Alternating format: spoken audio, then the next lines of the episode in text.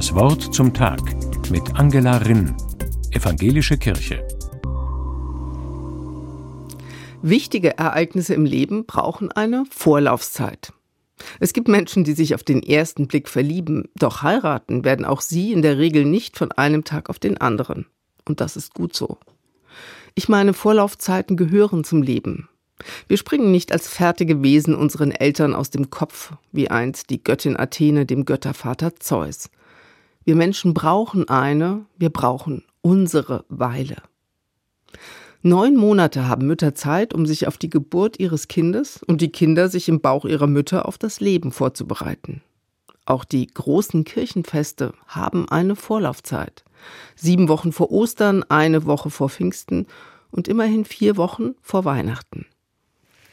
Vorlaufzeiten sind spannend, weil sie Zeit lassen, sich mit großen Dingen auseinanderzusetzen.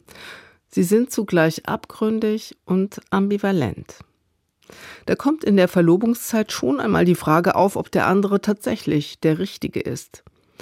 Da fragen sich Eltern, ob sie den Anforderungen eines kleinen Kindes gewachsen sind.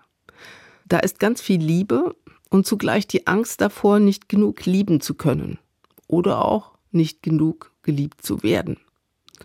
Und so liegen in diesen Zeiten himmelhoch jauchzende Begeisterung und unruhige Bangigkeit manchmal ganz nah beieinander.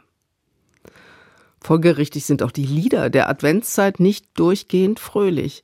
Viele dunkle Töne, viele Fragen klingen mit. Wie soll ich dich empfangen? fragt Paul Gerhard in einem Adventslied. Und das klingt verzagt und zärtlich zugleich, sehnsuchtsvoll und zögernd.